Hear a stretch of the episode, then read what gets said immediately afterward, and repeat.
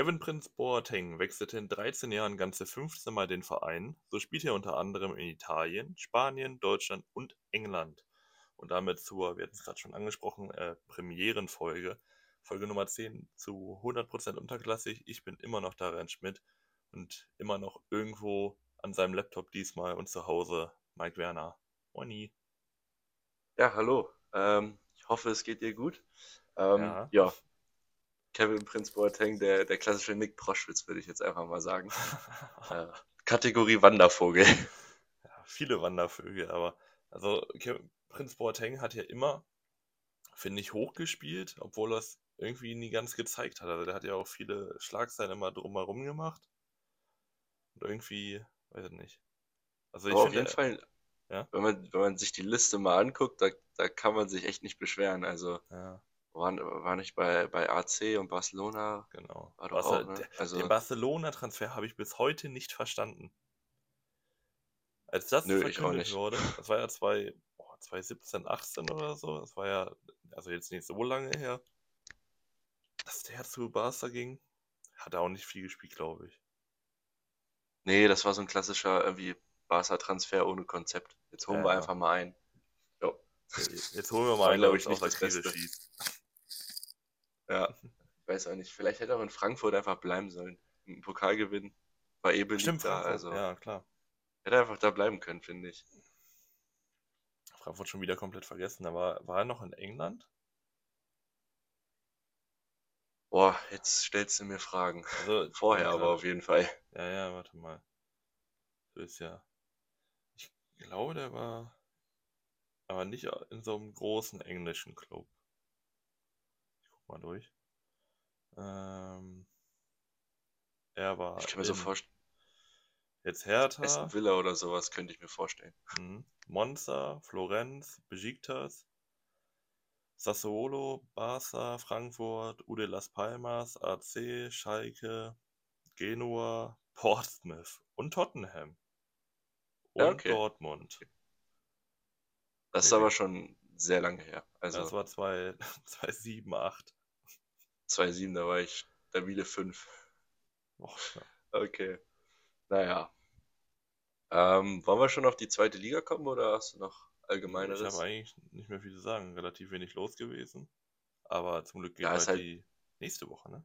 Ja doch, nächste Woche klassische, ja, schon wieder klassischer los. Jahresanfang und ähm, nee, nächste Woche noch nicht, aber dritte Liga ist ja wieder losgegangen. Äh, Ah, jetzt, das ja. war ganz interessant. Ähm, wir müssen ein bisschen zurückrudern. Wir hatten ja in, in einer unserer ersten Folgen 1860 erstmal als Aufstiegskandidat, also als klaren Aufstiegsfavoriten deklariert. Mhm. Nur seitdem haben sie, glaube ich, fünf Spiele nicht gewonnen, vier davon verloren. Sie sind jetzt Siebter. Ja, liegt nicht. Die sind, die sind richtig abgestürzt. Die waren, die waren vorher, also als wir die bewertet hatten, hatten sie irgendwie die, den besten Start der, der Ligageschichte oder sowas. Also hatten wir Mhm. mal hochgerechnet, das wäre mit äh, Braunschweig und Magdeburg mit den beiden Jahren bei 86 Punkten rausgekommen oder so. Und jetzt haben sie seitdem, ich glaube, fünfmal verloren oder so. Ähm, Ach, dafür. Saarbrücken. Saarbrücken hatten wir auch runtergetippt eher. Ja, die gewinnen jetzt natürlich. Nee, die haben, die haben verloren gegen Duisburg. Aber die stehen ganz gut da. Elversberg hat auch verloren, deswegen, das heißt, äh, Elversberg spielt jetzt um Abstieg. So Ja, genau. so Klar. jetzt so eine Rückrunde nehme ich. Da, da gewinnen sie auf einmal nur noch ein Spiel aus 17 und dann stehen sie irgendwo im Mittelfeld und keiner weiß warum und dann, dann gehen die Fans auf die Spieler los. Man muss ja auch sagen, sie hatten ja auch ein schweres Auswärtsspiel gegen Wiesbaden. Ne? Ja, eben. Die sind ja Zweiter, also ja, kann man auch mal verlieren. Ist nicht schlimm, haben ja noch Puffer. Äh, Essen 0-0 gegen Halle. Ähm, Dresden hat auch wieder nicht gewonnen, in der 90. gegen Meppen das 1-1 kassiert, Oh, herrlich. was ich gelesen habe. Äh, die, da, die sind Elfter jetzt, also da läuft es überhaupt nicht. Ähm, was hat Osnabrück gemacht? Osnabrück hat 3-1 an der Bremer Brücke gewonnen. Gegen haben Köln. gewonnen, ne? Mhm. Ja, Oldenburg gewinnt in Zwickau, das habe ich noch auf dem Schirm. Und Bayreuth hat, glaube ich, auch gewonnen. Und heute Ja, Abend ist noch, äh, Dortmunds Zweite. genau, und heute Abend ist noch ähm, Ingolstadt gegen Aue. Ähm, Kann man das ja, irgendwo gucken? also für Wahrscheinlich ja, Magenta Sport. Nee. ja, Magenta halt, ne? Also sonst, am Samstag kannst du ja immer so Sport im Osten oder Ja. NDR oder sowas mal was finden, aber das wird wahrscheinlich Magenta sein. Magenta lade ich mir nicht mehr runter, außer es wird nötig, weil. Äh, nee, das aus. Prinzip nicht. Ja, das ist wirklich, die, die Qualität ist genauso, wie es sich anhört. Man guckt es und man weiß manchmal gar nicht, wo überhaupt der Ball ist, weil dieses Der, Magenta der Schnitt. manchmal so abkackt. der Schnitt ist manchmal das Problem. Da wird immer der Trainer acht Sekunden im Fokus Ja, ja. gehalten und die Ecke wird schon ausgeführt. Das ist so geil. Ich glaube, deswegen haben wir mal ein Tor verpasst. Ich weiß nicht, ob, also ob es für oder gegen Braunschweig war, da hat der, da hat der Azubi dann irgendwie 30 Sekunden lang auf, weiß nicht, den dritten Torwarttrainer oder so draufgehalten. Ja, Ja. auch so, alter Schwede. Ja, das geht auch gar nicht. Ähm, wobei die Qualität, also so die Stabilität ist besser geworden in den Streams. Das war ja am Anfang, wo du ein richtiges Delay hattest vor einer halben Minute oder so. Wenn Hm. dann schon die Nachricht aufs Handy bekommen hast, und One Football kam dann schon. 1-0 der Braunschweig Ball- und dann. Ja, meistens war es andersrum. ja, Die hatten eine eben. Ecke und dann kriegst du die Nachricht, Tor für Rostock oder sowas. ja, gut. Okay. Ja, lass uns reinstarten jetzt. Ähm, ja, ist ja nicht mehr viel zu gehen heute. Es sind nur die letzten drei Mannschaften zu gehen. Genau. Schon ein bisschen stolz, dass wir jetzt wirklich an der letzten Folge angekommen sind mit dem Rückblick. Wir fangen an mit Platz 3, der Relegationsplatz. Mhm. Geht im Moment an den 1. FC Heidenheim. Äh, die stehen da mit 33 Punkten. Äh, nur zwei Niederlagen, das ist sehr gut. Und ähm, ja, ein Torverhältnis von 33 zu 20 Toren. Äh, ich denke mal, da kann man mit zufrieden sein. Äh, laut Wisecout haben sie allerdings nur 24 Expected Points. Also wenn sie damit nur Achter. Aber ja, sie Ja, haben sie- äh, neun mehr geholt. Ja, sie, sie überperformen. Also man versucht ja schon länger ein bisschen aufzusteigen. Man äh, ist jetzt das erste Mal so, so richtig nah dran. Ich glaube, die, die Saisons davor waren es immer so Platz 5 bis 7. Jetzt ist man auf Platz 3 über die Winterpause. Und ich Ja. weiß noch, wie du mal zu mir gesagt hast, Heidenheim hat irgendwie zwei Chancen und macht dadurch vier Tore oder so. Und ich finde, Ja, das fasst genau. das relativ gut zusammen. Bei 33 Tore und man spielt mit Heidenheim, das war ja bei uns auch so, man spielt äh, gegen Heidenheim auf Augenhöhe und verliert dann 3-0. Man weiß überhaupt nicht woher, weil es einfach überhaupt nicht zum Spiel passt, aber auf einmal, ja, also es sind einfach drei Tore, die da aus dem Nichts fallen. Das ist dann irgendwie, Ist auch, ähm, also was Heidenheim so ausmacht, finde ich, ist eine extrem Zweitliga erfahrene Mannschaft. Also sie spielen auch äh, in einem, aus einer kompakten Defensive raus, sie haben eine gute Defensive, spielen meistens im 4-2-3-1, das ist eingespielt, der Trainer hat einen klaren Plan. ja, Äh, Frank Schmidt ist da ja auch, also der wird da ja auch niemals weggehen, denke ich. Und ähm, sie haben auch gar nicht so viel Ballbesitz. Also der Fokus liegt halt eher auf dem schnellen Umschalten. Und was sie auf jeden Fall auch immer machen, sie spielen extrem laufintensiv. Also hm, da ist es immer eklig zu spielen. Ähm, du hast immer Gegnerdruck, du hast nie viel Zeit und jeder Fehler wird bestraft. Das ist wirklich die größte Stärke der Heidenheimer, finde ich, diese pure Effizienz vorne. Ähm, sie haben die wenigsten oder zweitwenigsten Großchancen vergeben. Nur Sandhausen hat weniger vergeben, aber ich glaube, das liegt einfach daran, dass Sandhausen sich auch einfach viel weniger rausgespielt hat. Äh, von daher, die sind einfach effizient vorne und machen halt die Tore. Ja, eben, die haben auch die äh, zweitmeistgeschossenen Tore, 1,9 pro 90 Minuten. Sind erster bei genauen Langbällen, also da merkt man vielleicht schon eine kleine, kleine Präferenz. Und äh, sind aber auch Zweiter bei erfolgreichen Gegenpressing im letzten Drittel. Also da versucht man schnell den Ball wiederzuholen, damit man halt nicht die langen Wege gehen muss. Und das ja, Ja. schreibt sich dann irgendwann nieder und deswegen kommt Platz 3 raus. Was mir aufgefallen ist, ähm, man hat sehr wenig Ballbesitz dafür, dass man Platz 3 ist. Also Elfter der Liga ist man damit mit 48 Prozent. Und ähm, man ist 18. bei gehaltenen Bällen. Also klar, man kann jetzt immer sagen, ja, wenn die Defensive gut steht, dann muss der Torwart nicht viel tun. Aber auch wenn der Torwart was zu tun kriegt, dann hat dieser eine Fangquote von 62,3 Prozent. Das ist Liga Schlechtswert mit ähm, Pauli. Mit Pauli? Also Kevin Müller würdest du sagen, ist vielleicht so eine kleine Schwachstelle. Ja, also Schwachstelle ja nicht, weil ich meine, 20 Gegentore sind immer noch nicht viel. Aber vielleicht das würde ich geht noch. was am Torwarttraining ein bisschen ändern, dass er mal ein, zwei Bälle mehr festhalten kann. Ja. Ähm, ja, mir ist noch, also zur Offensive würde ich noch kurz sagen, dafür, dass sie so sehr auf Konter spielen, ich finde, da läuft man irgendwie immer Gefahr, dass man so eindimensional wird, aber das sind sie nicht. Sie haben äh, vorne mit äh, Kleindienst, Tomalla und Beste äh, schon drei Leute, die mindestens fünf Tore oder mehr haben und äh, Beck hat auch schon drei erzielt. Also ähm, da kann man jetzt nicht sagen, du musst Kleindienst ausschalten vorne und dann ist drumherum tote Hose. Also da sind sie ganz gut aufgestellt. Ich, ich glaube äh, tatsächlich, Vorteil. dass, also seitdem ich mich erinnern kann, wenn wir gegen Heidenheim spielen, macht Kleindienst jedes Mal gegen uns ein Kopfballtor. Ich glaube wirklich. Jo. Und ich meine, also sie sind auch äh, kopfballstark. Man hat Mainka, man hat, man hat Kleindienst vor allem, man hat jetzt mit Beste einen sehr guten Standardschützen. Allgemein, man ist auch Vierter bei Flanken, also man sucht schon Kleindienst und seine Kopfballgröße. Und das schreibt sich halt dann auch runter. Also Kleindienst ist echt, echt gut im, im Kopfballspiel und diese Positionierung, dass es auch dann gefährlich wird und nicht so ein Trullerball draufkommt. Ja, du brauchst halt auch bei Standards dann auch jemanden, der dir die Bälle auch auf den Kopf schlägt und das ja. ist mit Jan Niklas Beste auch vielleicht einer der besten Standardschützen der Liga. So, ich, also gefühlt ist jede Ecke gefährlich. Ja, hätte ich auch gesagt. Ähm, also da so oft in irgendwelchen Zusammenfassungen, wo dann entweder Eckball Tor wie gegen Fürth zum Beispiel oder auch gegen, äh, gegen Eintracht im zweiten Anlauf mhm. oder hier irgendwie eine Großchance, Lattentreffer oder sowas. Das passiert so oft, finde ich. Ähm, zu Schwächen habe ich ja, haben wir schon angesprochen, die Spielgestaltung mit Ball finde ich ist ausbaufähig. Also ja.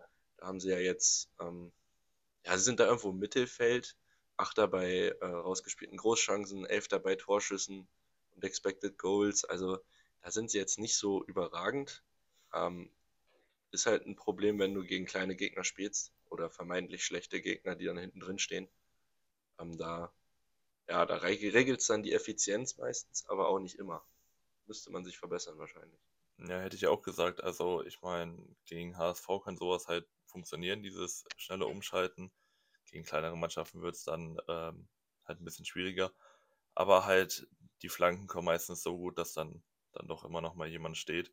Also ich finde, durch die Flanken machen sie halt, äh, bringen sie kleinere Gegner trotzdem in Bedrängnis. Natürlich sollte man auch am, am Passspiel arbeiten. Weil man hat, finde ich, mit äh, Malone, Maloney jemanden verpflichtet Maloney, im, ja. im Zentrum. Der kann ja auch Dreierkette spielen, der ein sehr gutes Aufbauspiel hat. Jetzt nicht der progressive äh, Passspieler, aber jemand, der auf jeden Fall Sicherheit in die, in, ins Zentrum bringt. Und den sollte man auch, finde ich, besser einbinden können. Ja, ähm, allgemein gefällt mir die, die Flügelzange ganz gut. Also Manon Busch und äh, Beste Mhm. Äh, die gefallen mir beide sehr gut. Äh, Beste ja doch ein bisschen offensiver, als ich ihn im Kopf hatte. Ist ja doch eher ein linker Mittelfeldspieler. Ähm, aber Manon Busch dann der Gegenpart auf rechts, auf der rechten Verteidigerposition gefällt mir sehr gut. Und ja, die Innenverteidigung mit Patrick Meinker finde ich sehr gut. Und ähm, Adrian Beck im linken zentralen Mittelfeld macht da auch einen guten Job. Also das sind so die Spieler, die ich herausheben würde. Ja. Ähm, wollen wir da schon zu Players to Watch kommen oder ja, hast du noch was? Dann bitte. Ja, ich denke mal, ähm, wir sind ja beide große Fans, so wie bei Janik Serra. Ich habe Jan, Jan Niklas Beste genommen. Ich bin einfach geblieben. Weil ich finde, ja, ich auch. Ähm, na gut. Ja, es war, also ich meine, was der Spieler so, ich hätte nicht erwartet, dass er so einschlägt. Er war ja jetzt bei, bei Regensburg die Saison davor. Da hat man ihn so ein bisschen mitbekommen. Ähm, ja, kurz mal zum Profil. Jan Niklas Beste ist 24 Jahre alt, 1,74, kam jetzt Anfang der Saison von Regensburg. Und ich finde, das ist der absolute Starspieler bei Heidenheim. Steht jetzt schon bei fünf, äh, sechs Toren und fünf Vorlagen und ist auch der beste Spieler laut Fortmob von ganz Heidenheim. Ähm, 63% seiner Torschüsse kommen aus Tor und 35% seiner Flanken kommen an. Zudem halt noch die Standardstärke und ähm, einfach dieses allgemeine, dieses Dribbelstarke, er ist schwer vom Ball zu trennen, kann gut reinziehen, auch mal einen Weitschuss nehmen, weil er halt sehr variabel einsetzbar ist. Also man, man sieht ihn oft auf dem Spielfeld und ähm, ja, das schreibt sich halt auch in, in Scorern runter. Ja, ich hätte noch zu ergänzen, also ich gehe da voll mit, ich finde ihn offensiv sehr gut. Er hat auch schon acht Großchancen kreiert und äh, 2,9 äh, wichtige Pässe pro Spiel. Das ist ein extrem guter Wert, finde ich. Ich glaube, hatte einmal, also Warnicek hat noch 3,5 wichtige Pässe pro Spiel, aber das ist mhm. dann schon die absolute Ligaspitze, also da ist er gut dabei. Und ähm, ja, dann würde ich auch noch jetzt äh, Kleindienst herausstellen, den habe ich jetzt mir nicht genauer aufgeschrieben, aber so, ich glaube, acht Tore hat er auch schon gemacht oder neun. Und der ist der perfekte Mitspieler, einfach weil er in der Mitte so eine enorme Präsenz hat. Und dann kannst du so einen äh, Jan-Niklas Beste auf Außen auch einfach perfekt einsetzen. Das ist ja. einfach ein gutes Duo also ja Niklas Beste vielleicht auch mit der Transfer der Saison bis jetzt. könnte man vielleicht argumentieren. Von, von Heim, Heidenheim auf jeden Fall. Insgesamt gibt es dann doch schon noch andere, die auch sehr, sehr gut sind. Müsste ich jetzt, also, ich würde nicht dafür, aber auch nicht dagegen stimmen. Ja, ich würde, also Ferrei fällt mir jetzt von, von Eintracht ein, aber da ist natürlich mhm. auch der Fokus drauf bei mir. Ja. Bestimmt auch noch andere, aber das ist so die, der, der mir jetzt so außerhalb von Eintracht einfallen würde. Ja. Dann äh, eine Änderung. Ich hätte gern noch einen offensiven Mittelfeldspieler, irgendwas Kreatives noch ein bisschen, dass man auch mit dem Ball äh, gefährlicher agiert. Aber ja, ansonsten ist das schon ein sehr ausgewogener Kader, finde ich. Ja, also ich habe äh, mir aufgeschrieben, Langzeit müsste man auf der Torwartposition nachlegen, wegen diesen, ja, nicht Flutschfingern, aber wegen der etwas unsicheren Haltung des Torwarts, so wie es jetzt laut Statistiken rüberkam. Natürlich ist das im Spiel noch mal was anderes. Ähm, oder man müsste halt das Torwarttraining überarbeiten. Also Langzeit-Torwartposition, ich finde jetzt nicht, dass man im Winter das irgendwie aufmachen muss oder so. Aber äh, Müller ja auch schon ewig bei Heidenheim. Ich weiß gar nicht, wie lange der jetzt schon da ist. Aber der ist auf jeden Fall schon, schon ein gedienter Spieler. Und äh, offensiv finde ich gar nicht schlecht, weil da fehlt manchmal noch ein bisschen das Kreativzentrum. Man könnte vielleicht auch auf den Flügel verzichten und dann äh, verpflichten und dann gucken, ob man mit Beste im Zentrum noch einen äh, besseren Spieler aus ihm rausbekommt. Aber so da eine Position vorne offensiv würde ich schon auch gucken, wie das, wie das geldtechnisch hinhaut und ob man es dann hinkriegt. So.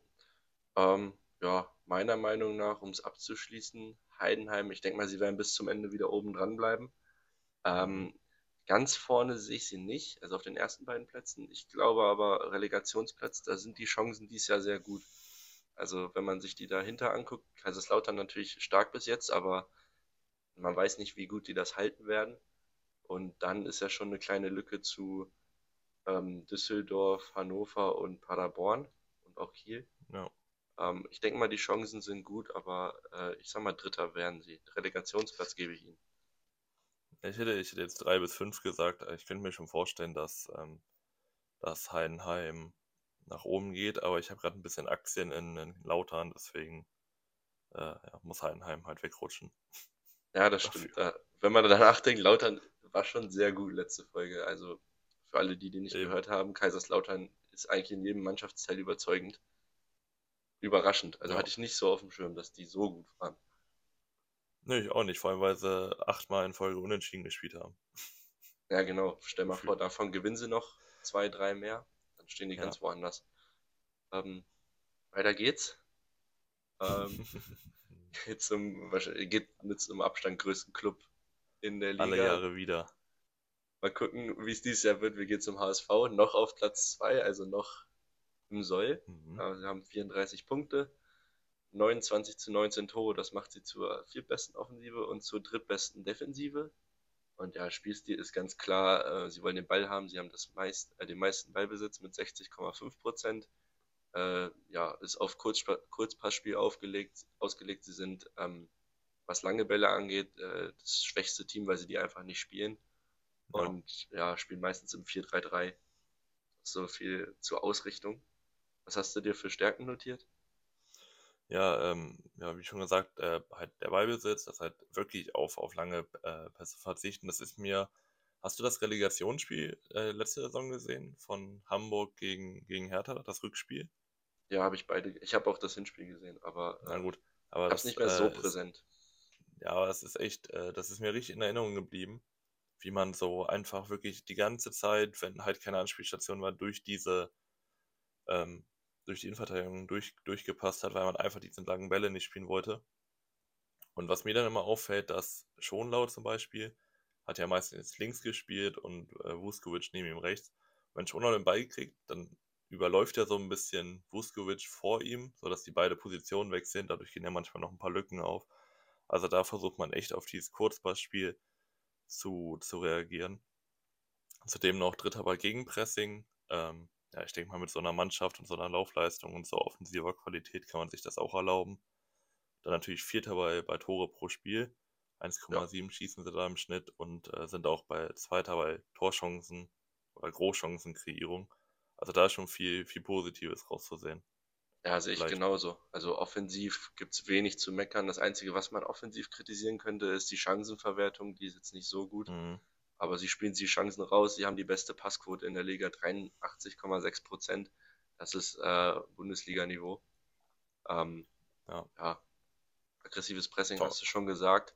Was noch eine ganz große Stärke ist, ist, ähm, dass sie auswärts auf jeden Fall immer punkten. Sie haben 18 Punkte auswärts schon geholt. Das ist äh, Liga-Bestwert. Wenn mich nicht alles täuscht. Aus acht Spielen 18 Punkte sind mehr als zwei im Schnitt. Also auswärts kannst du mit einem Sieg planen. Ich glaube, die haben boah, sechs Siege, zwei Unentschieden, eine Niederlage oder sowas. Nee, das geht nicht Ja, auf. ist schon- 6-2-0.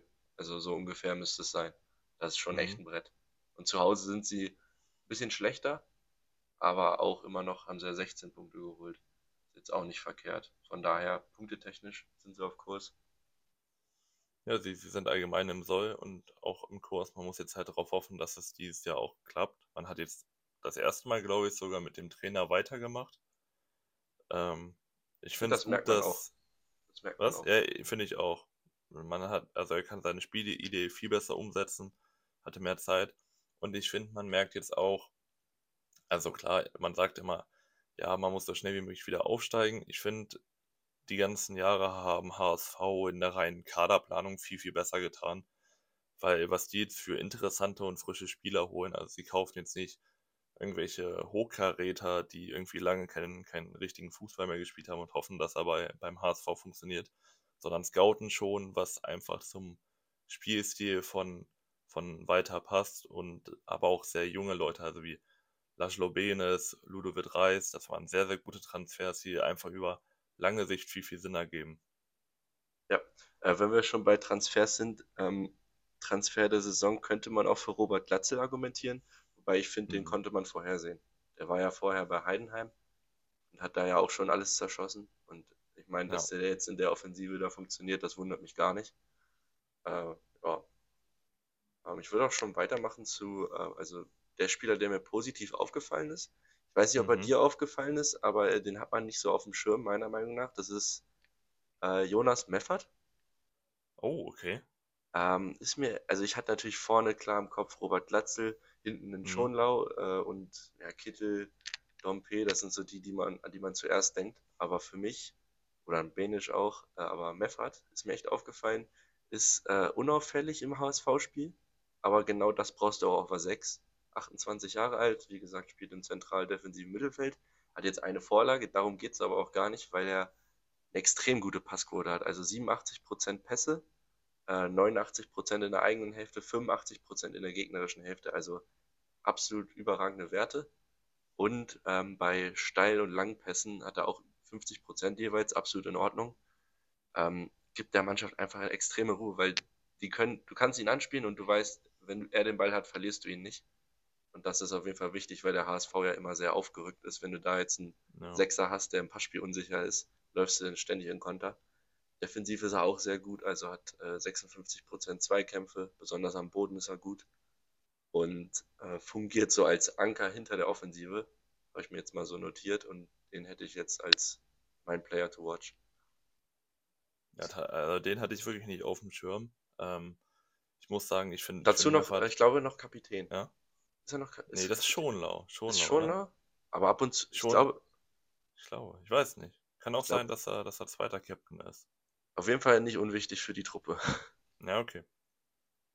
Ähm, ja, also ich, ich finde das allgemein wichtig, wenn man halt eine, ja, wie du schon meintest, man hat ja mit Ludovic und äh, Laszlo auf dem, auf der Doppel-8 sehr offensiv spielende Spieler und dann halt die Dreier, Dreierkette vorne halt auch offensiv. Und dass Meffert sich dann wirklich hinten, na nicht fallen lässt, aber hinten stehen bleibt, um einfach noch mehr Sicherheit auszustrahlen, das finde ich echt, echt wis- äh, wichtig und das geht manchmal auch einfach unter. Genau, daran denkt man so, nicht. solche Spieler. Ich meine, er ist ja der, die, die erste Anspielstation für Schonlau und äh, die Hinterreihe und dann muss er Ja. den Ball halt eine Station weiter nach vorne tragen und das macht er halt einfach gut. Daher Ja. Job erfüllt. Ja, ich bin, ähm, ich bin etwas klassischer gegangen. Wir hatten uns, glaube ich, schon über ihn unterhalten. Ich habe Laszlo Benes genommen, weil Ja, da hatte ich auch überlegt. einfach, weil ich mich einfach für ihn freue. Ich hatte ihn, äh, ich glaube, schon bei FIFA 19 oder so immer mal geholt als großes Talent. Galt ja auch äh, lange als großes Talent. Ist jetzt mittlerweile leider 25 Jahre alt, aber man sieht einfach, was er drauf hat. Also es freut mich richtig, dass die Saison so gut für ihn läuft, dass man ihn von Gladbach geholt hat. Und ähm, ich finde, er wird perfekt eingesetzt. Ich habe mir jetzt eher so als Box-to-Box-Spieler aufgeschrieben, weil er sehr viel läuft. Also wirklich diese ganzen progressiven Läufe macht, obwohl er eher auch als Zehner fungieren kann. Aber ich würde ihn eher als Box-and-Box-Achter sehen. Hat eine 80% Passquote und 57% der Dribblings gehen durch. Zudem steht er jetzt bei 8 Scorern, 6 Vorlagen, 2 Tore. Und es freut mich einfach, dass, also erstmal für den HSV, dass dieser Transfer geklappt hat, aber auch, dass äh, er endlich zeigen kann, was er auf dem Kasten hat. Weil, ja, viele Leute kennen ihn wahrscheinlich und ich freue mich aber für ihn. Ja, hatte ich mir auch angeguckt, den Spieler. Mir ist auch aufgefallen, dass er bei den, wenn man sich die durchschnittlichen Positionen anguckt, im Mittelfeld an der Dreierreihe meistens der offensivste ist. Also schon mhm. fast direkt hinter den Spitzen spielt. Und ähm, ja, ist auf jeden Fall ein sehr guter Zweitligaspieler. Ist auch immer ein gutes Merkmal von so einer Truppe, wenn wir beide nicht den gleichen Player to watch haben, weil das bedeutet einfach, dass es mehrere gibt, die dafür in Frage kommen. Ja, äh, eben, also ich denke mal, man muss auch sagen, ich finde, Heuer Fernandes macht einen Case.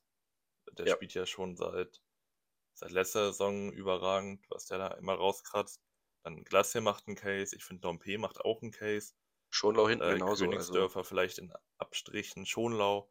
Also da gibt's, also das ist einfach eine sehr, sehr homogene Mannschaft, finde ich. Sonny Kittel haben wir noch vergessen. Stimmt, ah. Kittel. Also man das. kann die ganze Defensive oder also man kann glaube ich alle nehmen. Vuskovic, bis auf jetzt das Problem mit ihm. Ja, auch ein äh, Reis. Wegen, wegen Doping gesperrt, glaube ich. Ja. Auch ein Reis so, kannst oder? du nehmen. Also, äh, oder war das Banish? Ich bin gerade ein bisschen auf dem Schlauch. Ähm, ich weiß gar nicht, einer von beiden, aber. Das ist natürlich nee, toll, dass wir. Vuskovic? Okay, dann, dann sagen wir jetzt Vuskovic. Und wenn nicht, mhm. dann tut es uns leid. Nee, deswegen doch Vuskovic, weil ähm, jetzt muss man nämlich äh, als neuen IV gucken und jetzt hat man ja gerade nur Jonas David, das Eigengewächs. Und damit könnte man eigentlich schon fast zu möglichen Änderungen und Transfers kommen. Weil man hat jetzt äh, erstmal einen Trainer festgehalten und hat jetzt auch einen Innenverteidiger geholt, der erstmal Vuskovic natürlich ersetzen soll, auch wenn ich nicht finde, dass man ihn natürlich mit der Qualität ersetzen kann, die er mitbringt. Aber auch wieder einen sehr modernen Innenverteidiger geholt. Also spreche oder die Sprache ist von Francisco Montero, 1,80 groß, 24 Jahre alt, kommt von Besiktas Istanbul. Ist ein sehr moderner Innenverteidiger, bringt eine 82% Passquote mit und gewinnt aber auch 65% seiner Zweikämpfe. Damit ja, holt man einfach einen sehr progressiven, immer noch entwicklungsstarken Innenverteidiger, der hoffentlich für die Rückrunde ist der, viel mitbringen ähm, kann.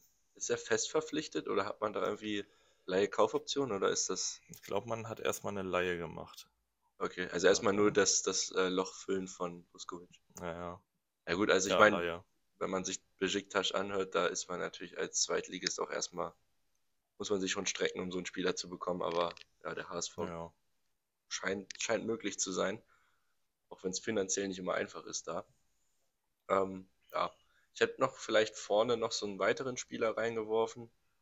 Ähm, mhm. Also mir ist aufgefallen, hinter Glatze klafft so ein bisschen eine, eine kleine Lücke vorne, so was so Stoßstürmer angeht oder ich sag mal so, das, der letzte Spieler, da vielleicht noch ein Backup irgendwie, der da. Ich, ich habe auch ganz kurz einen Moment über Lauberbach nachgedacht. Ähm, ich weiß aber ja. nicht, ob der, ob der das Format für den HSV hat. Aber so als Backup könnte ich mir da schon vorstellen, aber ja, wie gesagt, ist nicht so der realistische Transfer, glaube ich. Mhm, aber auch so Kategorie groß, Kopfballstark. Ja, genau. Und äh, bei Lauberbach sehe ich auch noch so, dass er, ja, wie gesagt, bei festmachen kann. Und ich glaube, wenn er sein Passspiel noch ein bisschen verbessert, kann das echt noch ein guter Spieler werden und dann würde er da auch reinpassen. Ja, ist ja auch viel gehandelt gerade bei, ich glaube, Darmstadt, KSC. Um, auch im Ausland noch. Äh, bei, ähm, ja, genau. Mechelen oder so, Belgien, wie sowas. Mhm. Ich habe ja. äh, tatsächlich jetzt einfach noch einen, noch einen jetzigen noch ein jetziges Gerücht mit aufgegriffen, weil man hat ja mit äh, Tim Leibold, finde ich, einen sehr, sehr starken Linksverteidiger verloren. Moheim hat das ja so ein bisschen die Saison übernommen, weil Tim Leibold, glaube ich, auch länger jetzt verletzt war. Aber man braucht da auf jeden Fall ähm, noch einen Ersatz und ich finde der Name, der gerade gehandelt wird, doch sehr interessant, weil es auch wieder so in, in dem Bereich Laszlo Benes fällt, so ein, so ein Talent, wo man die ganze Zeit darauf wartet, dass das jetzt endlich mal klappt. Und das ist äh, Noah Katterbach von Köln. Ist gerade zu Basel ausgeliehen. Spielt ja nicht die meiste Zeit, ist 21 Jahre jung. Ähm, aber da könnte man auch nur mit einer Laie arbeiten. Aber ich finde, Noah Katterbach ist ja ein, ein, ein, sehr progressiver Linksverteidiger. Also der ist sehr spielstark, wird oft ins Passspiel mit eingebunden, hat äh, eine 83er, 83% Passquote, gewinnt 64% seiner Dribblings. Also damit würde man einen perfekten, einen, einen perfekten Fit, finde ich, für das, für das defensive Spiel der, der Hamburger finden. Ja, ich ist halt. Natürlich muss man hoffen, was ich mich da frage, wenn er ist ja bei Köln fest angestellt, sage ich mal. Ähm, wenn mhm. der HSV, ich nehme jetzt mal vorweg, ich glaube, der HSV geht dieses Jahr hoch. Ähm, wenn die dann, das ist natürlich der direkte Konkurrent. Ich weiß nicht, ob Köln dann so Lust hat, den dann nach Hamburg abzugeben. Ich glaube, da gibt es dann auch noch andere. Er ist ja auch Laie. Ja, ja, aber im Moment ist er bei Basel ausgeliehen, meinst du ja, aber im Sommer, wenn man dann mhm. aus, also ich glaube nicht, dass Köln äh, zu einem direkten Konkurrenten dann ausleihen würde. Ich glaube, nee, das wäre jetzt auch, ähm, Noah Katterbach ist so, wie ich es jetzt gerade mitbekommen, nicht zufrieden in Basel. Heißt, Köln würde ihn jetzt im Winter zurückholen, dann bis zum Sommer noch äh, an Hamburg verleihen und dann im Sommer wieder zurückholen. Ach so, also so. da hätte man dann nicht das Konkurrenzproblem. Und was ich geil finde, Köln ist gerade an einem Linksverteidiger dran, äh, ja, der auch in der zweiten Liga spielt. Und wenn man Linksverteidiger und zweite Liga hört, dann denkt man an einen anderen Hamburger Club. Und ja, Paccarada wird gerade beim Köln gehandelt und ich würde es Paccarada einfach gönnen, weil das ein sehr spielstarker Linksverteidiger ist und ich finde, der würde auch perfekt ins Kölner Spiel passen mit den ganzen Flanken. Ja, würde ich zustimmen. Absoluter Bundesligaspieler, wenn du mich fragst. Äh, aber Pauli ja. wird natürlich den Teufel tun und den abgeben. Also da muss schon ein bisschen was gezahlt werden und Köln hat auch wieder. Also finanziell sieht es bei Köln schlecht aus, aber läuft der Vertrag aus bei äh, Paccarada oder? Ja, er würde Upload, also dann wenn sie jetzt kein Geld mitmachen können, dann würde er ablösefrei im Sommer kommen. Ja, das wäre natürlich dann schöner wäre es jetzt, finde ich persönlich, wenn er im Winter gehen würde, damit Pauli einfach einen sehr guten Spieler verliert. Ja, wäre aus, äh, aus egoistischer Perspektive ja, wäre das nicht so, nicht so verkehrt. Vor allem, weil sie noch hinter uns stehen, wenn sie dann noch Paccarada verlieren, dann alles gut. okay, ähm, ja. Äh, hast du eine andere Meinung als ich, dass der HSV im April doch nochmal äh, ausrutscht oder meinst du auch? Nö, ich, ich könnte es mir schon vorstellen. Ah, warte mal, warte mal, warte mal. Wir gucken mal ähm, HSV äh, den Spielplan an hier, wer da so im April kommt. Laut, Lautern geht hoch und äh, Hamburg muss in die Relegation. Also sie haben jetzt erstmal einen Start, also das erste Spiel werden sie verlieren. Äh, das denke ja. ich mal klar gegen Eintracht, da ist nichts zu holen zu Hause. Hoffentlich. Dann geht's äh, gegen, nach Rostock, ist auch, also fantechnisch sehr brisant. Und dann kommt Heidenheim, Bielefeld, Darmstadt und danach Ah, so Mittelfeld. Bei KSC.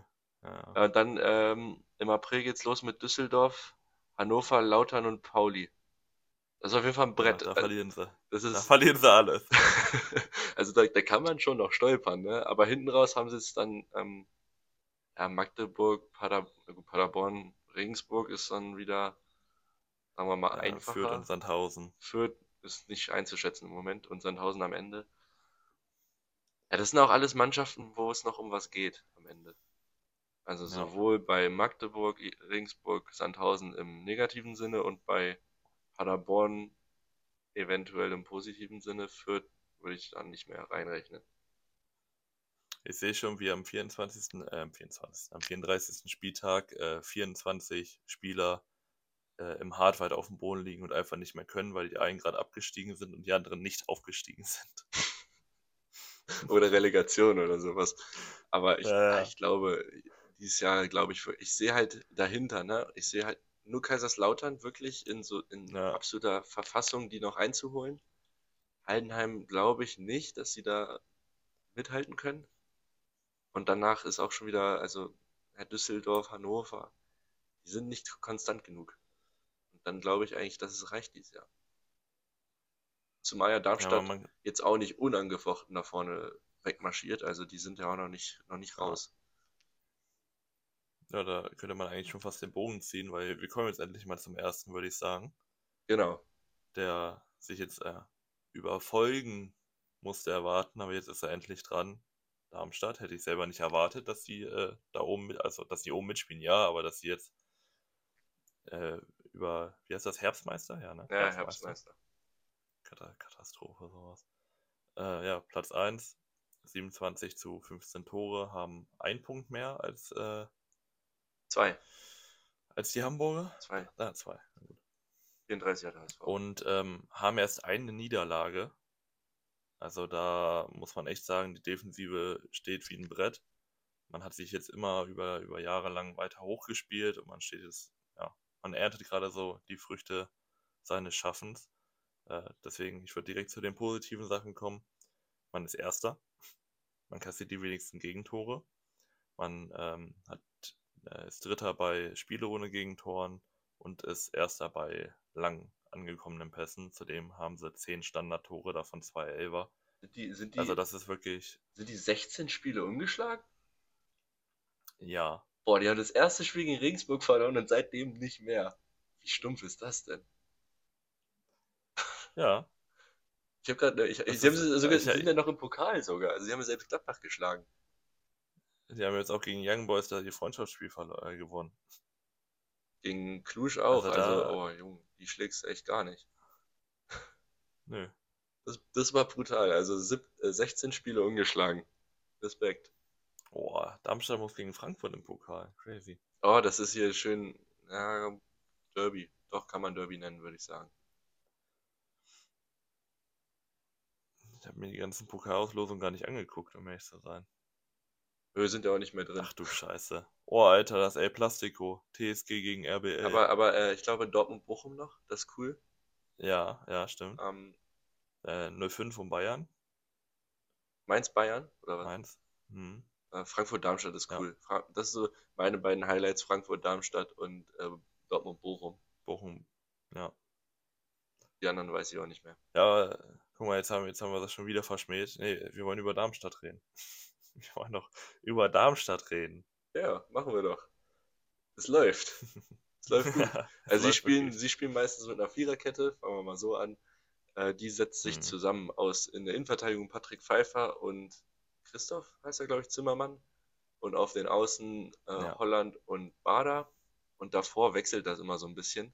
Also mal mit einem Sechser, mal mit einer Dreierreihe, mal mit einer, also mit einem 4-4-2 oder so. Also da das äh, verändert sich meistens halt mit Kempe, Marvin Melem und Yannick Müller und vorne sind dann ja, im Normalfall äh, Tietz und Manu. Ähm, mhm. Das äh, Braunschweiger Duo, wenn man es so nennen will, kommen beide aus äh, ja. Braunschweiger Jugend. Und ja, sie haben. Ja, Braunschweig hat gute Arbeit geleistet, die wieder abzugeben. Ja, für, für Umme, wie immer. 50,7% äh, Ballbesitz, damit sind sie irgendwo im Mittelfeld. Also sie können sowohl auf Konter spielen als auch äh, früh pressen, aber sie pressen nicht ganz so aggressiv wie HSV oder, Darm, äh, oder Heidenheim. Nee. Also sind da so ein bisschen Hybrid-Team, sage ich mal. Ja, sie, sie können sich gut einstellen, finde ich, also genau. je nach äh, Spielerqualität. Allgemein, was mir aber aufgefallen ist, ist halt so noch ein bisschen vorne hakt es ein bisschen. Also da könnte man viel mehr rausholen. Man ist Zehnter bei Torschüssen pro Spiel. Man ist Elfter bei kreierten Torchancen und man ist Zehnter bei Pässen. Also da spielt da natürlich auch die Passqualität ein bisschen mit rein. Ähm, allgemein muss man sagen, wenn man das jetzt so liest, hatte ich jetzt nicht direkt auf dem Schirm, dass sie Erster sind. Aber sie machen halt sehr viel drauf, was natürlich dann auch viel reinspielt, sind diese zehn Standardtore, die äh, ja viel, viel Raum ermöglichen. Ja, also, bei, also ich ja. habe mir acht Standardtore notiert, also vielleicht ist bei dir elf Meter. Ich habe ich hab zwei, zwei Elfer, genau, okay. zwei Elfer noch mit reingerechnet. Ja, ja, das ist ein. Aber trotzdem. Immer das Gleiche, sagen, sagen wir jede Folge, Standards haben so viel Potenzial. Und ähm, die, die oben stehen, nutzen das aus, die unten stehen, nutzen das generell nicht aus, so habe ich das Gefühl. Ähm, mir ist auch noch, jo. also, was sie gut machen, halt äh, lange Bälle, vertikales Spiel, da schnelles Umschalten. Mhm. Das können sie ganz gut mit Manu natürlich vorne auch einen passenden Zielspieler dafür. Und mit Tietz dann eher so den, den großen Gegenpart. Und mir ist aufgefallen, also die sind nicht sehr ausrechenbar. Also sie haben äh, drei Spieler mit insgesamt 16 Assists, also Kempe, Manu und Melem. Und äh, was Scoring angeht, haben sie auch vier Spieler, die mindestens drei Tore haben oder mehr. Äh, Tietz, Pfeiffer, Manu und Kempe. Und Melem. Fünf sogar. Fünf Spieler sogar. Ja, das reicht dann einfach auch, um eine Defensive zu verwirren. Du kannst dich nicht drauf einstellen. Ja. Wenn man jetzt allgemein mal guckt, es sind jetzt nicht diese klaren Siege immer. Also jetzt, ich nehme jetzt mal die letzten Spiele. 2-0, 2-1, 1-0, 2-1, 2-1, 1-1, 1-1, 1-0, 0-1, 1-1. Also. Ja, gegen Rostock 4-1 und ge ja, das war's. Ja. Äh, und dann gegen FCK 3-3. Ja, aber also, und gegen Nürnberg haben sie noch mit zwei Toren Unterschied gewonnen, aber ansonsten hast du recht. Alles enge Dinger. Kann natürlich auch mal sein, dass man mal in so eine Phase kommt, wo man mal drei davon nicht gewinnt. Genau, das. Dann ja. kann es auch mal. Deswegen, das, das wollte ich auch gerade ansprechen. Wenn man dann halt die Tore mal vorne nicht macht, dann kann man das da hinten auch mal kassieren und dann kann man sie auch gerne mal verlieren. Also Darmstadt ist da oben auf jeden Fall nicht sicher. Das Spiel gegen, gegen Lautern also. war ja auch komplett krank. Das war ja irgendwie, hm. boah, ich glaube, Darmstadt, ich, ich mach's kurz auf, Darmstadt hat, glaube ich, 2-0 geführt, Lautern hat's gedreht und dann äh, hat, ja genau, 2-0 für Darmstadt. Seide in der 91. Dann dreht Lautern das auf 3-2 um in der 87. mit Redondo und Seidel 91. 3-3. Äh, Wahnsinn. Bei Lautern war echt jo. viel drin dieses Jahr. Aber, ähm, also die hatten auch gegen Magdeburg das 4-4, glaube ich. War mhm. einiges los. Ähm, welcher Spieler ist. Gegen Nürnberg hatten sie auch eins, glaube ich. Ne? Ja, gegen Bielefeld auswärts auch. Ja, ja. Na, und Düsseldorf war auch nicht ohne. Welchen Spieler? Welchen Spieler ja, hast du? Willst du, soll ich? Ich fange mal an. Na gut, dann mach ich. Also ich habe oh, ich hab zwei, egal. Äh, Tobias Kempe, 33 Jahre, mhm. zentrales Mittelfeld, seit auch ähm, fünf oder sechs Jahren jetzt im Verein. Drei Tore und acht Assists. Acht Assists ist äh, Liga-Höchstwert. Er hat auch nur äh, 2,8 Expected Assist, also den Wert pulverisiert er mal komplett. Äh, 2,1 Key Passes pro Spiel. Er kann so, was mir gefällt, er, ist, er kann sowohl sicheres Passspiel, also in der eigenen Hälfte steht er bei 89 Prozent und in der gegnerischen mhm. Hälfte bei, da ist er ein bisschen risikoreicher mit äh, 63 Prozent. Ähm, also es liegt nicht an der Technik oder so bei ihm, sondern einfach, dass er mehr versucht, denke ich mal. Das würde auch die 8 Assists erklären. Und im Dribbling ist er auch ganz ordentlich, wobei er das nicht so häufig einsetzt. Defensiv dafür äh, ist er noch sehr gut. Also er bringt alles mit, was man für das zentrale Mittelfeld braucht. Äh, gute Zweikämpfe mit 52 Prozent für Mittelfeldspieler und auch äh, Impulse nach vorne. Daher mein Player to watch. Oh, nicht schlecht. Ich finde, äh, wenn man, wenn halt so Pass, Passquoten im, im offensiven Teil mal abfallen, dann heißt das nicht, dass er nicht passen kann, sondern so, dass er schon diese gefährlichen Schnittstellenpässe versucht. Und genau, dass er was traut. Ja, wie du schon richtig gesagt hast, so, da kommen dann auch seine, seine Scorer äh, zustande wenn er halt dann mal lieber ein durch, äh, durch die beiden Innenverteidiger spielt, als drei nochmal rechts oder links zu passen. Okay. Äh, wen hast du? Äh, ich habe es mir einfach gemacht. Ich habe äh, Patrick Pfeiffer genommen. Okay, das wäre mein zweiter sonst gewesen. Also ja, bitte. Weil, also ich hätte nicht mal gedacht, dass er diesen Sommer noch bei den Lilien spielt oder diese Saison. Er war ja schon bei Frankfurt, Köln und und und gehandelt. Hat jetzt sich nochmal für ja, hoffentlich ein Jahr für Lilien entschieden, ist jetzt schon wieder aber bei, bei Frankfurt auf dem Zettel, ist immer noch 23 Jahre alt, 1,96 groß.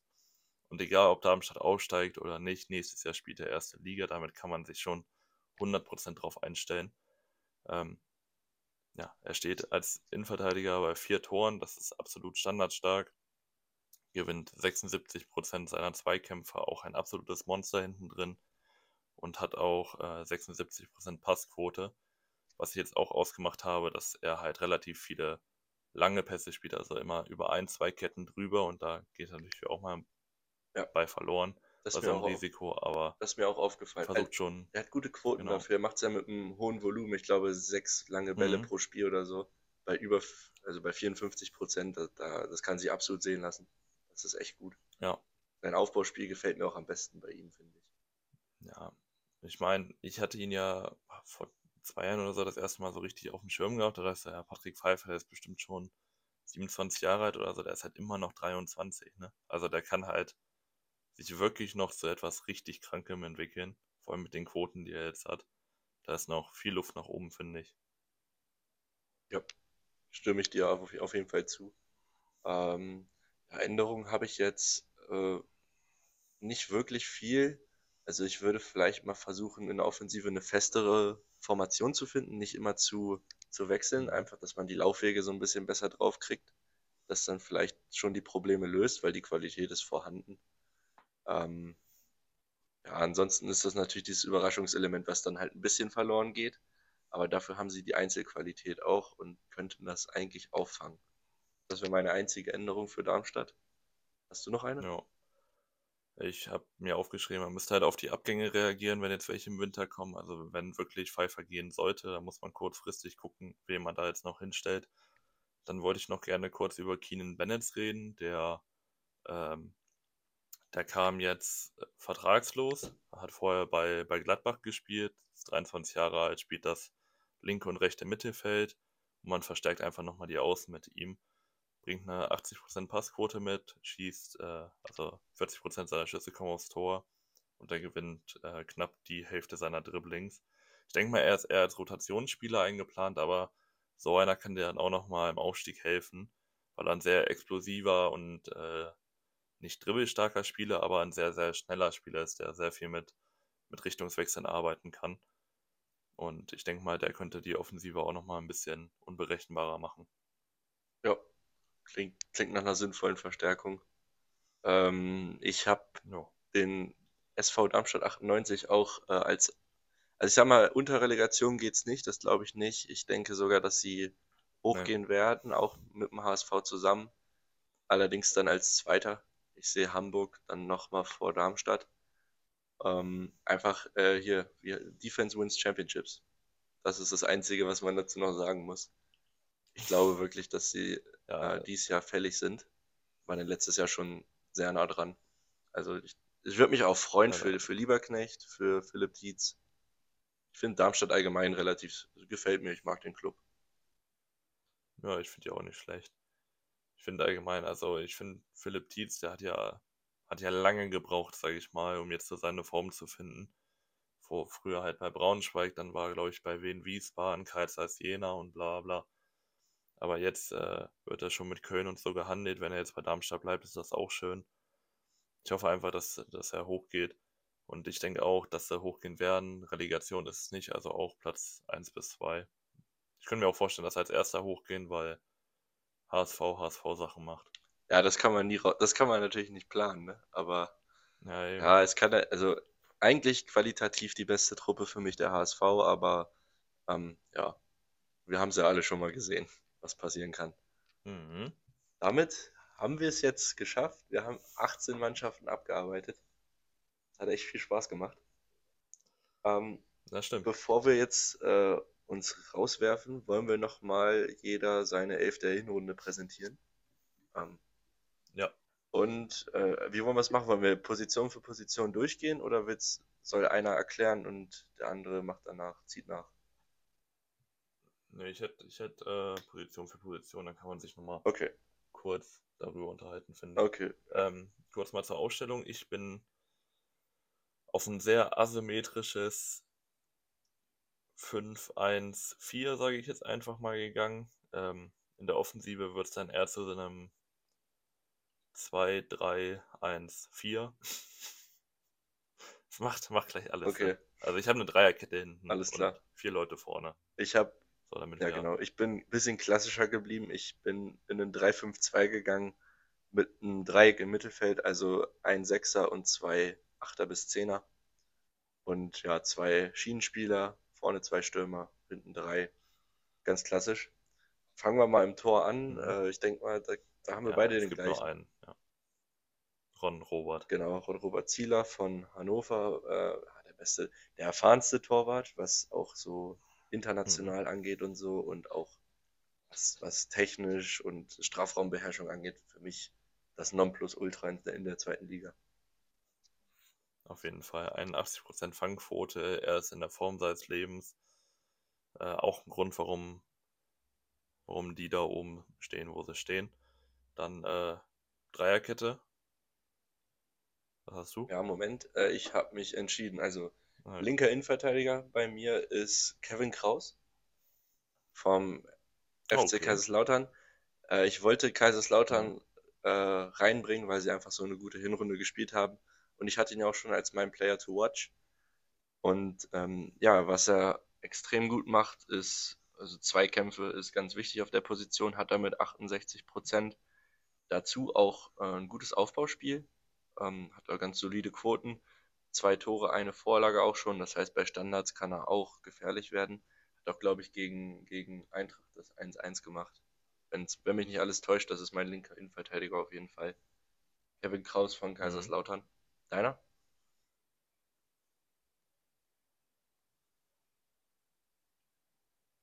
Und, achso, soll ich mit dem linken Achso, oder soll ich meine Dreierkette komplettieren? Ja, dachte ich Okay. jetzt. Ah, nee, aber Dann in ja, der. Mitte Ja, mach du erstmal deine Ein Spieler, den du sehr gut kennst. Er ist der beste Zweikämpfer in der zweiten Liga. Benkovic. Philipp Benkovic von Eintracht Braunschweig. Hm. Großgewachsen, äh, einfach zweikampfstark, 83% Zweikämpfe. Äh, leider nur ausgeliehen von Udine. Ähm, aber das reicht trotzdem für eine Nominierung. Ist der einzige Braunschweiger, den ich hier drin habe. Ja. Und der rechte, also man kann natürlich über Ferrei diskutieren, finde ich, aber dafür hat er zu wenig gespielt. Meine, meiner ich Meinung auch. nach. Äh, und dann, um es komplett zu machen, rechts haben wir gerade schon drüber gesprochen, Patrick Pfeiffer von Darmstadt 98. Mhm. 70% Zweikämpfe, also eine brutal zweikampfstarke Dreierkette. Dazu noch kopfballstark, sowohl hinten als auch vorne. Und auch, wie gesagt, schon im Passspiel hatten wir eben, auch absolut zu gebrauchen. Das ist meine Dreierkette. Ja gut, also da würde ich äh, bis auf Kraus komplett mitgehen. Also Pfeiffer Benkovic habe ich auch, Pfeiffer links, Benkovic rechts und mein Mittelstück kompli äh, komplettiert Schonlau Hatte ich auch überlegt, äh, vom HSV. hatte ich auch überlegt. Weil, also, er passt einfach bei mir sehr gut rein, weil er halt, wenn meine Mannschaft im Ballbesitz wäre, halt aus dieser Dreikette ein bisschen rausrückt, so ein bisschen als sehr tiefstehender Sechser dann agiert, Bälle mit nach vorne trägt. Und das wäre dann meine Dreierkette. Dann würde ich direkt mit den äh, Schienenspielern in diesem System, könnte man sagen, weitermachen. Da habe ich auch jemanden genommen, der heute schon angesprochen wurde und wahrscheinlich jetzt bald bei Köln spielt, nämlich Paccarada. Fiescora, Flankengott, ist, glaube ich, der beste Linksverteidiger, finde ich, den man in der zweiten Liga kriegen kann. Und rechts hat man jemanden, der, finde ich, wie Paccarada nur halt auf rechts ist, äh, Simon Asta von, von Greuther führt. Hat schon sechs Scorer und das sind einfach zwei Schienenspieler, die einen unfassbar offensiven Output mitbringen und jede Defensive mit ihren Flanken in Bedrängung bringen und das passt dann auch perfekt zu meinem äh, Zielspieler vorne. Dann ähm, ja, kann ich mich kurz halten. Äh, Paccarada hatte ich gar nicht auf dem Schirm, habe ich jetzt auch noch nicht mal bei meinen Snaps mit drin. Boah. Aber ja, es ist eine Frechheit. Das- Aber ähm, ich habe mich auf, ist vielleicht auch ein bisschen hingebogen, aber ich traue ja Niklas Best die Schiene absolut zu. Deshalb macht er das auch auf links bei mir. Äh, fünf Tore, sechs Assists sprechen für sich auf. Das ist ja wirklich reingebogen. Das, das kann der, das glaube, das kann der. Der hat einen intensiven Ja. Spielstil bei Heidenheim, der kann die Schiene beackern da. Hat hinter sich auch absolut, also ähm, auf der anderen Seite habe ich auch Simon Asta übrigens. Ähm, da Hm. hat er hinten auch genug äh, Puffer noch. Das ist, er ist der offensivere der beiden. Also hat er hinten mit Kraus, Benko und äh, Pfeiffer und noch Simon Asta gute Ja. Zweikämpfer. Das können die auf jeden Fall auffangen. Ich habe noch äh, auf rechts über Fabian Reese nachgedacht von Holstein Kiel. Ja, okay, Aber. Asta hat Mhm. mich dann einfach mehr überzeugt. Auch ein Schinter Appelkamp hat eine Überlegung bei mir gespielt, der aber ähm, sowohl Zentrum als auch rechts beides spielen kann, aber dafür halt bei keiner Position so richtig rausragt. Er macht beides gut, aber Mhm. ähm, Simon Asta für mich da doch nochmal besser. Das heißt, das sind meine beiden Schienenspieler. Ähm, Ja. Dann das zentrale Mittelfeld würde ich jetzt meine drei nennen.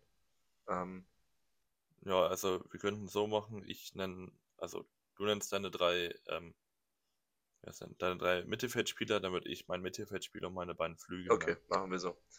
Äh, genau, also auf ZDM oder Sechser habe ich auch gerade schon angesprochen, habe ich Jonas Beffert äh, aus den genannten Gründen von eben. Einfach Ruhe im Spiel, äh, genau das, was man braucht auf der Position. Ich habe auch über Breithaupt nachgedacht von Karlsruhe, hat es aber leider nicht ganz reingeschafft. Der, der ist gar nicht so überzeugend gewesen, diese Saison. Doch, ich finde, er hat sehr gute Werte, nicht. aber ich musste auch mal einen HSV-Spieler reinnehmen, ne? Von daher Ja. äh, Jonas Meffert. Ähm, dann davor habe ich vom KSC auf ja, linke zentrale Mittelfeld Marvin Wanicek. Ähm, hatte ich auch schon in der Folge mit dem KSC als Player to Watch. Äh, sechs Tore, fünf Assists. Mhm. Einfach äh, ein sehr guter Zweitligaspieler. Und rechts, im rechten zentralen Mittelfeld, äh, der beste Assistgeber der Liga, Tobias Kempe. Äh, einfach offensiv wie defensiv, einfach gut. Drei Tore auch schon erzielt. Äh, das ist dann mein, mein Mittelfeld-Dreieck. Ich denke, damit kann man auf jeden, Das ist potent, da kann man auf jeden Fall offensiv wie defensiv gut mitarbeiten. auf jeden Fall. Ähm, ja, mein Sechser, also der wird in der Doppelsechs dann spielen würden mit Schonlau eher, also noch ein bisschen offensiver natürlich, aber so als normal stehender Sechser, da habe ich Maximilian Thalhammer genommen von Regensburg. Er ist einfach ein absoluter Staubsauger und bringt dazu noch 80% seiner Pässe an den Mann. Dadurch hast du einen progressiven Sechser, der mit 1,91 auch immer noch mal eine gute Höhe hat, um den einen oder anderen Kopfball und den einen oder anderen Zweikampf zu gewinnen. Damit steht dann der Defensive auch nichts mehr im Weg. Und jetzt komme ich zu den, zu den Flügeln, die wirklich ja offensiv äh, mitarbeiten sollen. Auf dem rechten Flügel, eben gerade jetzt auf deiner linken Schiene, äh, Jan Niklas Beste. Bei mir soll er ein bisschen wie Arjen Robben fungieren. Steht bei elf. Soll ein bisschen reinziehen und äh, ein bisschen aufs Tor kloppen. Und links musste ich jemanden, jemanden nehmen, weil Lautern ja irgendwie auch nicht ohne Grund oben steht. Habe ich Kev Kenny Prinz Redondo genommen. Kam absolut aus dem Nichts, steht jetzt bei neun Scorern. Ich gönn's ihm unfassbar und ich finde, der ist hinter Boyd und Ritter, die immer genannt werden, ist Redondo auch jemand, den man einfach nicht in dieser Offensive vergessen darf. Deswegen ist er bei mir auch mit drinne. Und ja, das wären meine drei, also mein Sechser, Talhammer, Flügelbeste und Kenny Prinz. Jo, äh, Stürmer, hast du wie viel auf dem Platz? Zwei? Ja, also ich habe einen richtigen Stürmer und ein bisschen so eine hängende. Okay, ich kann mir, Spitze. einen Spieler kann ich mir auf jeden Fall schon vorstellen. Aber mach mal erstmal du. Ja, gut.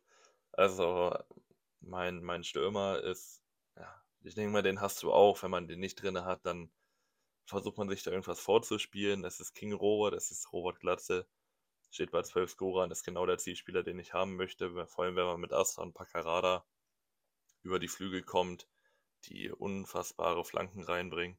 Und dass dann Glatze da als Abnehmer steht, ist äh, für mein Spiel sehr, sehr wichtig. Zudem auch mit dem Ball und mit dem Rücken zum Tor sehr guter Spieler. Und in meiner hängenden Spitze habe ich mich für jemanden entschieden, der auch im Doppelsturm spielt und auch diese hängende Spitze bekleiden kann und auch bei 12 Scorern steht. Das ist Marvin Pieringer von Paderborn. Sehr spielstark, geht spät in die Box, kann auch nach außen weichen, läuft viel um Glatze rum. Jetzt in, in meiner Verfassung nach holt sich die Welle tief. Äh, ich denke mal, die beiden könnten sehr gut im Doppelsturm funktionieren. Wenn Pieringer wirklich so als Vorlagengeber auf Glatze geht. Das ist mein Sturm, das ist meine, Okay. ja, das ist meine offensivste, potenteste Finde ich, finde ich interessant. Ähm, ich habe auch zwei Stürmer vorne, einen, ich sag mal, großgewachsenen, einen kleineren Spieler. Ähm, mein einer Stürmer ist äh, Marvin Pieringer. Hast du ja gerade schon angesprochen, sieben Tore, Mhm. fünf Assists. Du hast Robert Glatze Ich gesnappt. habe Glatze, ich habe verglichen, ich saß hier vor einer Stunde und habe die Stürmer Alter. verglichen und Pieringer bringt mir das Spielerische mehr mit. Deshalb Marvin Pieringer ist auch Mhm. noch jünger. Von daher kriegt er den Zuschlag. Außerdem hatte ich, äh, konnte ich den pa äh, SC Paderborn nicht komplett rauslassen. Ähm, also die Überlegung. Und mein zweiter Stürmer ist eher so der Wuselige, der so zwischen den, den Ketten hin und her läuft und Lücken reißt. Das ist Steven Skripski Mhm. von Holstein Kiel. Ah, okay. Zehn Tore, zwei Assists sprechen für sich. Äh, auch, also ich finde, das ist ein guter Mix aus klein und groß. Ähm, klar haben wir jetzt, äh, ich jetzt Glatzel nicht drin, wir haben auch beide Kleindienst nicht berücksichtigt, der bei Flanken auf jeden Fall zu gebrauchen ist. Und ähm, dann hatte ich Das noch stimmt. überlegt, ob ich Terence Boyd reinpacke. War auch eine Hat Überlegung. nicht gereicht. Und äh, Fabian Schleusener heißt er, glaube ich. Fabian von, ja, von, von KSC war auch noch eine Überlegung wert. Äh, aber letztendlich habe ich mich für Skripski und Piringer entschieden, einfach aus den Gründen, dass ich von den Vereinen ein bisschen Variation drin haben will. Ich habe jetzt nur einen Verein doppelt, das ist Darmstadt mit Pfeiffer und Kempe. Hm. Und äh, ja, auch nicht nur im oberen Drittel fischen wollte, sondern auch mal bei Holstein Kiel zum Beispiel oder bei Kräuter Fürth. Ähm, ja, das ist meine Elf. Wenn ich einen Trainer noch aussuchen müsste, äh, aus Sympathiegründen wahrscheinlich Lieberknecht oder Frank Schmidt. Hätte ich jetzt auch gesagt. meine. Michael Schiele finde ich auch ein super sympathischer Trainer, aber dafür reicht ein Platz, Ja. ein, ein sehr wohlwollender Platz Elf. 14 reicht da nicht. Ja, nee, ähm, allgemein Snap finde ich auch Marco Jon, weil ich finde, der spielt auch eine sehr, sehr gute Hinrunde. Dann im, Ja. im Mittelfeld hätte man auch, über Ludovic Reis und Benisch reden Genau. können. Äh, Ken Zombie ist mir auch gerade nochmal Den Zombie auch eingefallen, eine gute Idee. der auch extrem gut äh, gespielt hat oder immer noch spielt bei Sandhausen.